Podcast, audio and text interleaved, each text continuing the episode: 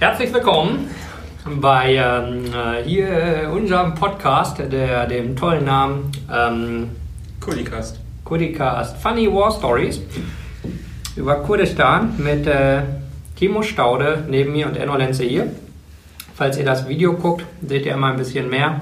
Wir haben uns überlegt, hier hinter uns müsste eigentlich Newsroom stehen, weil heute ja alle im Newsroom arbeitet. Man arbeitet ja nicht mehr im Podcaststudio oder im, im Webklitschen-Office, es ist alles ein Newsroom.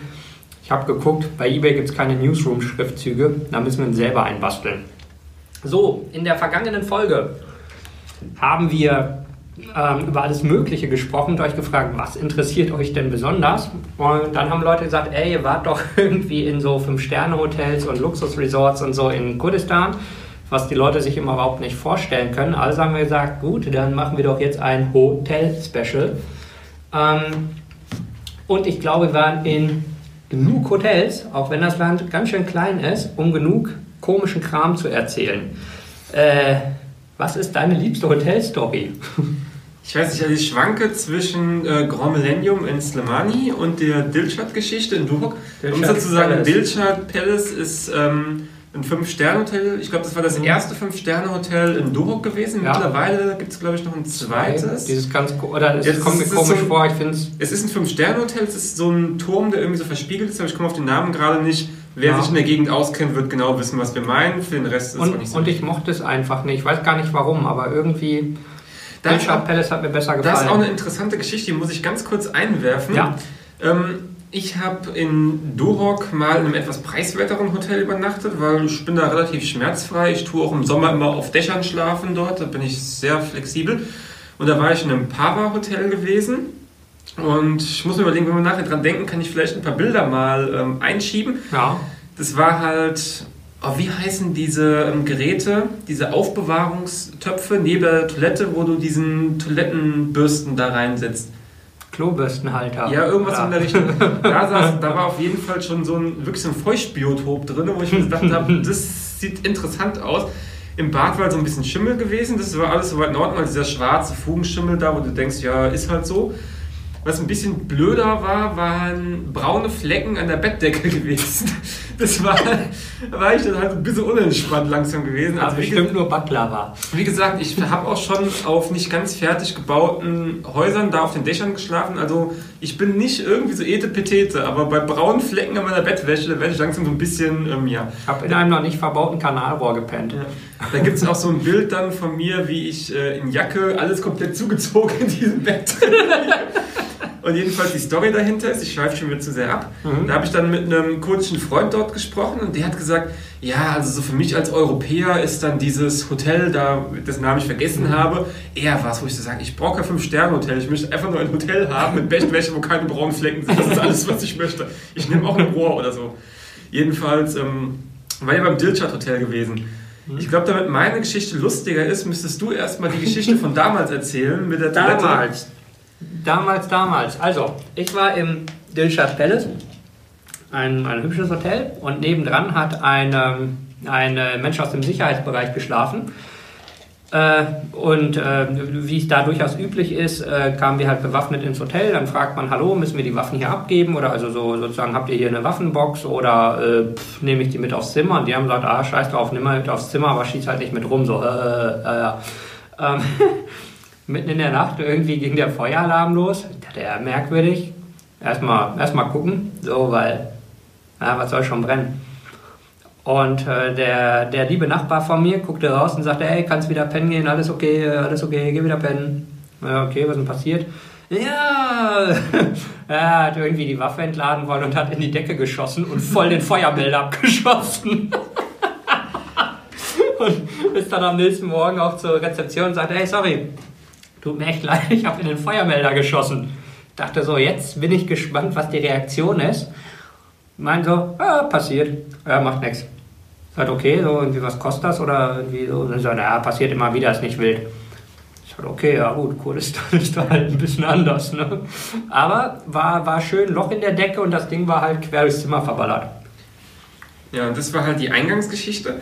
Und dann hatte ich nur, das war bei der Reise gewesen, wo du früher nach Deutschland gefahren bist, nicht ja. länger geblieben, habe ich eher so drüber gesprochen, sag mal, wo penne ich denn jetzt eigentlich in Dilte? Beziehungsweise, du hattest mir die Geschichte erzählt und mhm. ich hatte gesagt, ja, ich fahre jetzt sowieso nach Du und ich brauche sowieso noch ein Zimmer. Was war die Zimmernummer gewesen? Nur mal zu checken, ob es noch immer noch im ist.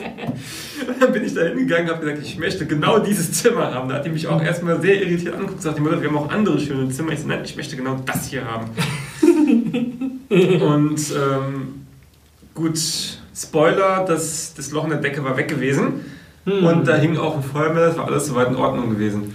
Aber was auch sehr interessant war, war dieses, dass diese Mitarbeiter so ein bisschen von sich überzeugt waren in diesem Hotel. Also normal kriegst du es in Kurdistan nicht so mit. Also auch wenn du hier im Grand Millennium in Slamani oder so gehst, da merkst du es nicht so.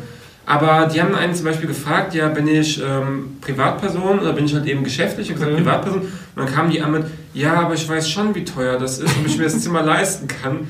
Und es waren wie viele? 115 US-Dollar ja, ja. Und ich so, ja. Ich war kurz davor zu sagen, ja, wisst ihr schon, was bei uns in Deutschland so ein 0815 Hotelzimmer kostet? Fast genauso viel wie eure tolles 5-Sterne-Doppelzimmer. Ja. Das war auch eine lustige Das ist echt komisch, weil das, also man erlebt es halt sonst nicht. Sonst ist, ähm, sonst ist ja immer super entspannt und höflich und nicht das geringste Problem. Ähm, hat mich da auch gewundert, habe ich nie gehört sowas. Vor allen Dingen auch. oder du siehst einfach billiger aus und sie haben dich für Personal gehalten oder sowas. Ja, zu dem, zu dem Personal haben wir ja nachher noch eine Geschichte. Ich hänge nur eine mal ganz kurz vorne an, bevor wir auf das Personal wieder zurückkommen, weil es auch in Duhok abspielt, die Geschichte das war halt, wir sind jetzt wieder in dem Hotel mit den braunen Flecken auf der Bettdecke. Ja. Und das Schöne ist ja, das war ein Hotel, wo auch UN-Leute untergebracht wurden. Also vor der, ähm, vor der Tür standen wirklich weiße UN-Fahrzeuge, also zivile, mhm. keine militärischen. Und äh, Parkplatz war auch mit dem obligatorischen Wachmann mit AK halt eben bewacht, der halt irgendwie so in der Ecke steht, wo ich mir denke, wenn es jetzt wirklich hart auf hart kommt, kann der auch nicht wahnsinnig viel reißen, aber er ist halt da ja. und sieht gut aus. Und da kam ich als Europäer um die Ecke und wurde einfach nur angegafft. Weißt, wie so eine Attraktion im Zoo. Also das, was hier in Deutschland ist, wenn du in irgendwelchen, ich weiß gar nicht, welche Gebiete kann man sagen, eher so ländliche Bereich, wenn du da halt eben ja. als offensichtlicher Mensch mit Migrationshintergrund hingehst, so wie du da angeguckt wirst, dann wurde ich dort angeguckt. Was auch so eine etwas ungewöhnliche Erfahrung war, weil normal halt, äh, halten sich die Leute da eigentlich mit sowas zurück, weil es gilt irgendwie so ein bisschen als unhöflich. Ja, und einfach, die sind ja auch, es ist ja nicht so, dass da niemand vorbeikommt. Die sind das ja, sind das ja durchaus gewohnt, dass da irgendwelche, irgendwelche Touris oder, na, Touris eben nicht, aber NGOs und sowas ist halt üblich. Ja. Aber gut, wie gesagt, vielleicht war es auch etwas irritierend wegen meinem Dress. Weil da können wir auch die Geschichte mit dem Grand Millennium sagen. Also man muss dazu sagen, so außenrum bei uns, wenn wir zusammenreisen, ist es eigentlich immer so, Enno tut halt eben alles so vorplanen und vorbuchen und ich hänge mich halt dazu und gebe halt meinen Anteil dann hin und wieder dann wieder ab an Enno. Aber auf jeden Fall für Außenstehende ist es halt so, Enno läuft vor, regelt alles und ich laufe quasi hinterher. Und ähm, Grand Millennium, das ist, ähm, wer Slimani kennt, ist ja in der Mitte so ein riesengroßer Turm. Und das ist halt so das Mit fünf, Kugel drauf. Ja, und das ist halt so das Fünf-Sterne-Hotel ähm, in der Stadt. Und Enno ist halt wie gewöhnlich halt eben vormarschiert und ich bin halt hinterher, wieder mit meinem Rucksack auf, mit meinem Koffer noch nebendran ähm, und halt in meinen ganz normalen khaki-olivfarbenen Klamotten.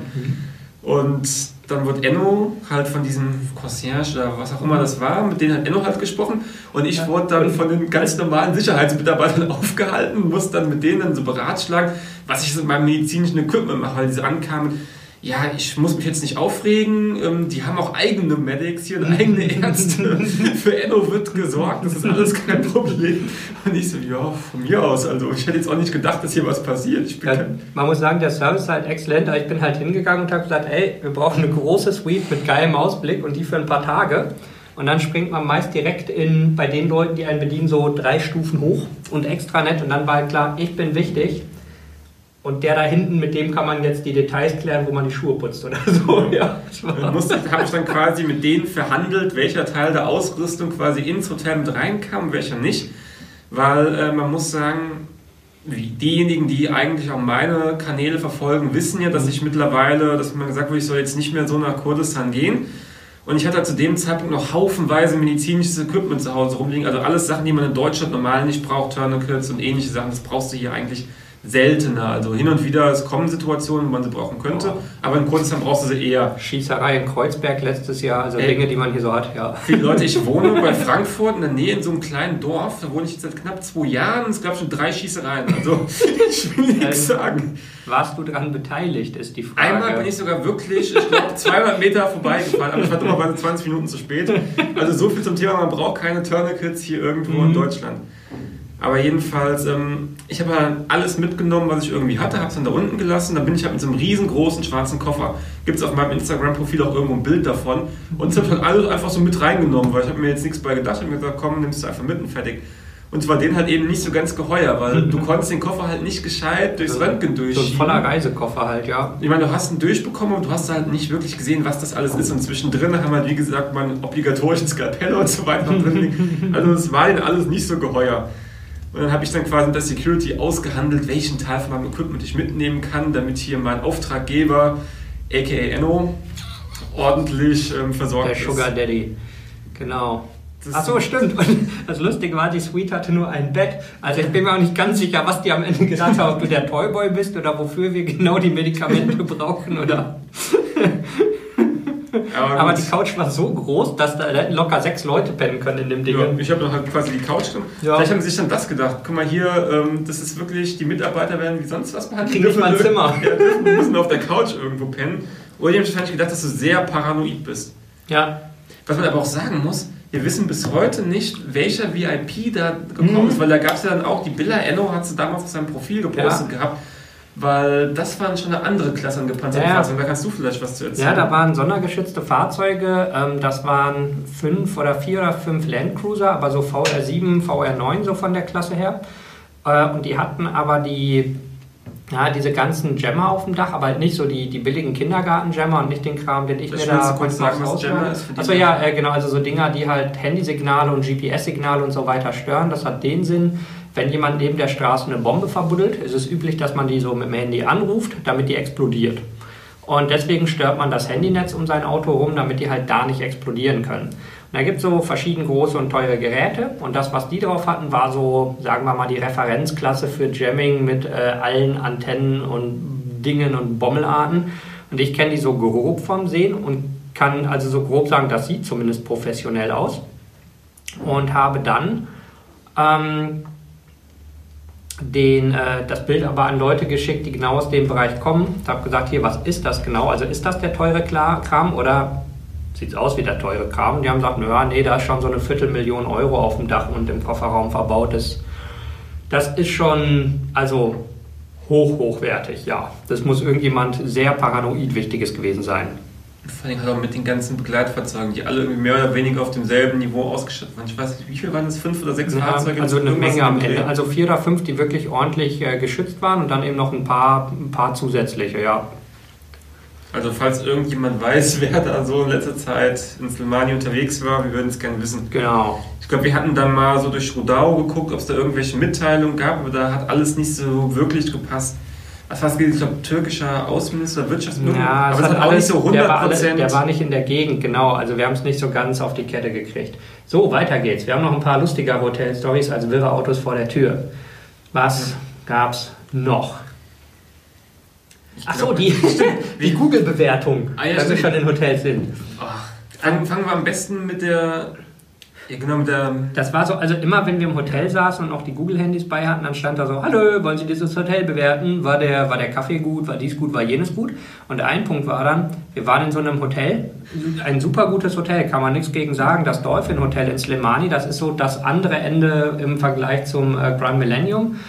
Ähm, das Dolphin Hotel kostet, glaube ich, 30, 40 Dollar die Nacht. Man kriegt halt ein sauberes Bett und eine Toilette. Also so das, was man braucht. Nicht mehr, nicht weniger. Eine kurdische Toilette. Genau, also, also so auf Boden mit Dusche. Also hat ein bisschen was von Wohnmobil, aber es ist halt sauber und mitten in der Stadt und günstig. Also echt okay. Aber die Treppe dahin ist so steil, dass ich echt Angst hatte, dass ich auf allen vier noch nach hinten überkippe.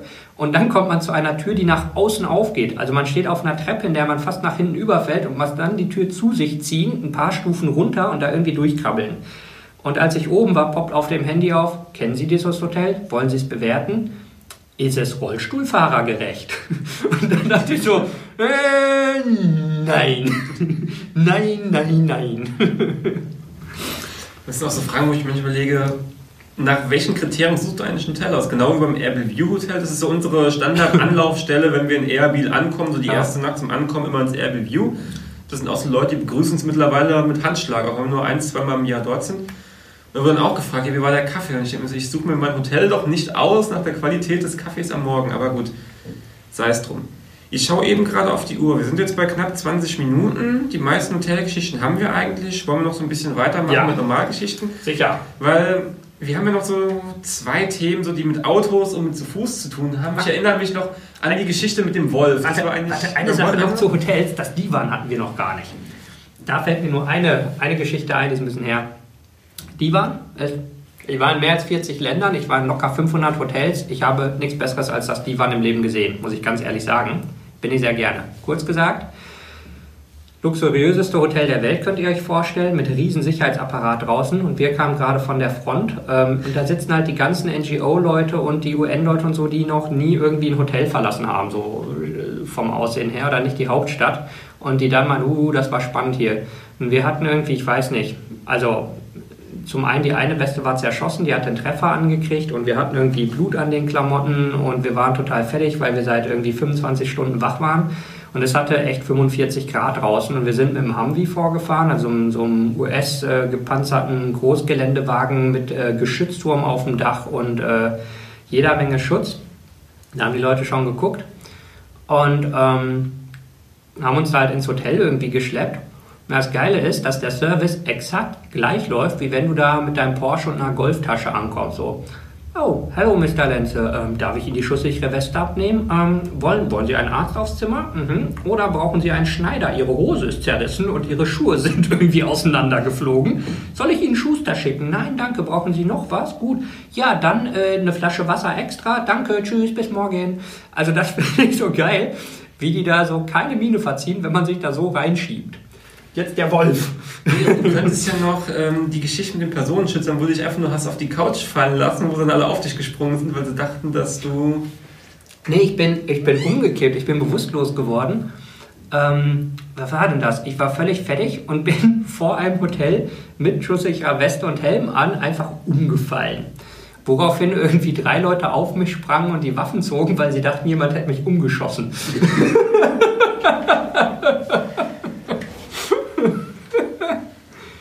So, wo, wo fügt man sich so Verletzungen und so kaputte Sachen zu? Da, wo man komische Autos fährt. Zack, haben wir einen sehr gebogenen Übergang. Ja, also ist, der Hauptprotagonist ist äh, Enno zusammen mit einem Wolf. Also einem, einem Fahrzeugwolf, ja, also, ähm, Wolf. Für die Leute, die nicht wissen, was ein Wolf ist, ähm, stellt euch vor eine G-Klasse von Mercedes in der militärischen Version, also diese kleinen schönen Jeeps, die auch die Bundeswehr ähm, früher gefahren hat. Also war ja ein Ex-Bundeswehrfahrzeug. Und das hat halt irgendwie seinen Weg bis nach Kurdistan gefunden über irgendwelche Kanäle. Und wurde halt von einem Peschmerga gefahren. Und Enno hat sich so gedacht, oh ja, ein Wolf wollte immer mal Kann fahren. Kann ich den mal fahren? Kann er den mal haben. Und wie Peschmerga sind, waren alle sehr locker gewesen und gesagt, ja, kannst du mal loslegen. Und dann saßen wir halt da, ich auf dem Beifahrersitz mit der Kamera in der Hand, wie immer, Enno am Steuer und hat versucht, beim Wolf den Gang einzulegen. Da gibt es auch ein ganz tolles Video, wenn wir daran denken, tun wir es nachher vielleicht reinschneiden ja. noch. Aber kannst du mal erzählen, wie war denn dein Erlebnis mit der Wolfgangschaltung? Also, im Prinzip war es einfach. Ich habe gesagt, geil, deutsche Bundeswehrauto. Ich gesagt, hey, kann ich mir die, also auf so einem Peschmerga-Stützpunkt, kann ich die Karre leihen? Ja klar, kann ich den Schutz haben? Ja sicher, fahr eine Runde. Also sind da nicht so. Und dann irgendwann gesagt, geil, lass uns mal rumfahren. Da habe gesagt, hier, hier, Timo, film das, film das, ich erkläre das jetzt. Er sagt, ey, hier, wir sitzen jetzt hier im Wolf und jetzt fahre ich los. Und nee, fahre ich nicht. Und ich habe, ich weiß gar nicht, fünf Minuten oder so mit der scheiß Gangschaltung rumgerödelt, weil ich entweder den Gang nicht reingekriegt habe oder den falschen oder das blöde Ding abgewürgt habe.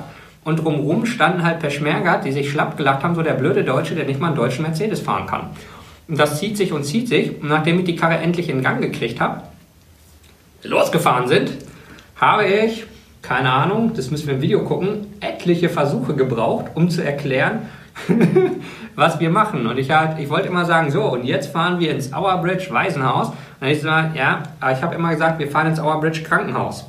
Und ähm, eigentlich war es trivial. Ich wollte zehn Sekunden in diesem Auto sitzen, zwei Sätze sagen, eben losfahren. Und ich glaube, es hat sich am Ende zehn Minuten gezogen und alle sehr belustigt, die irgendwie drumherum waren. Ja, ich habe hier gerade eben es aufgemacht, weil ich habe ja logischerweise gefilmt, dementsprechend habe ich die ganzen Videos hier.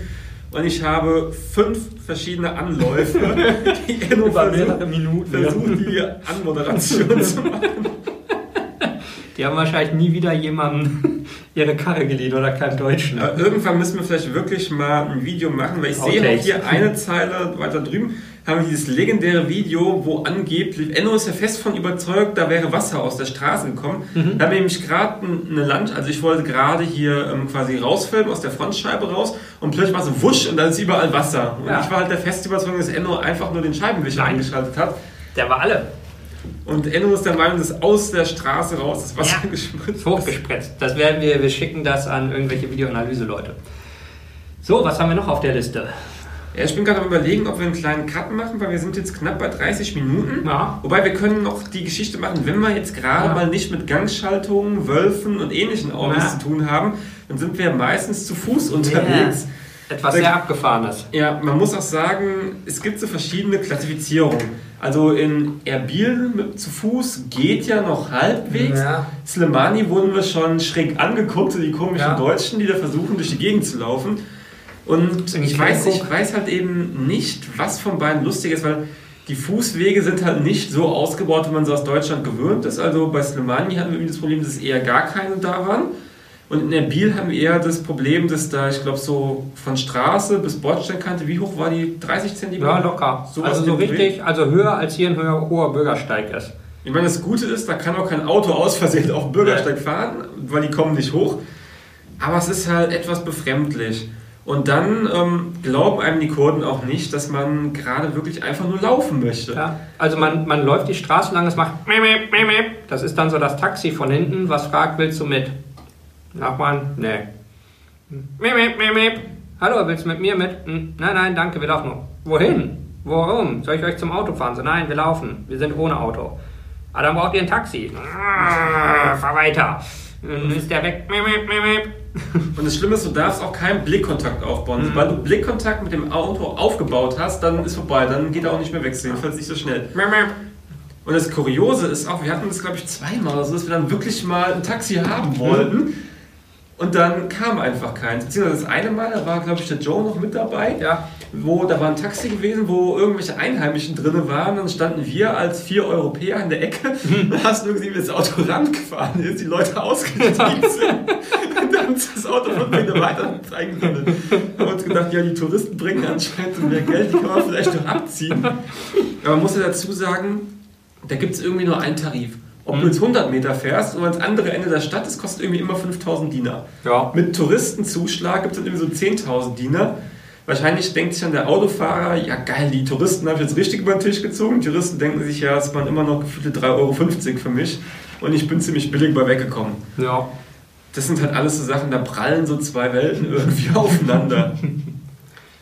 Aber gut, sind wir bei knapp 30 Minuten, ist eigentlich Da eine haben wir, genau, wir haben gesagt, unser großes Idol, der heilige Tim, der macht nicht unter sechs Stunden Podcast, glaube ich. Meiner mit ihm über Kurdistan ist ja auch vier oder so. Aber wir beide hören uns sowas gar nicht an. Also machen wir es ein bisschen kürzer.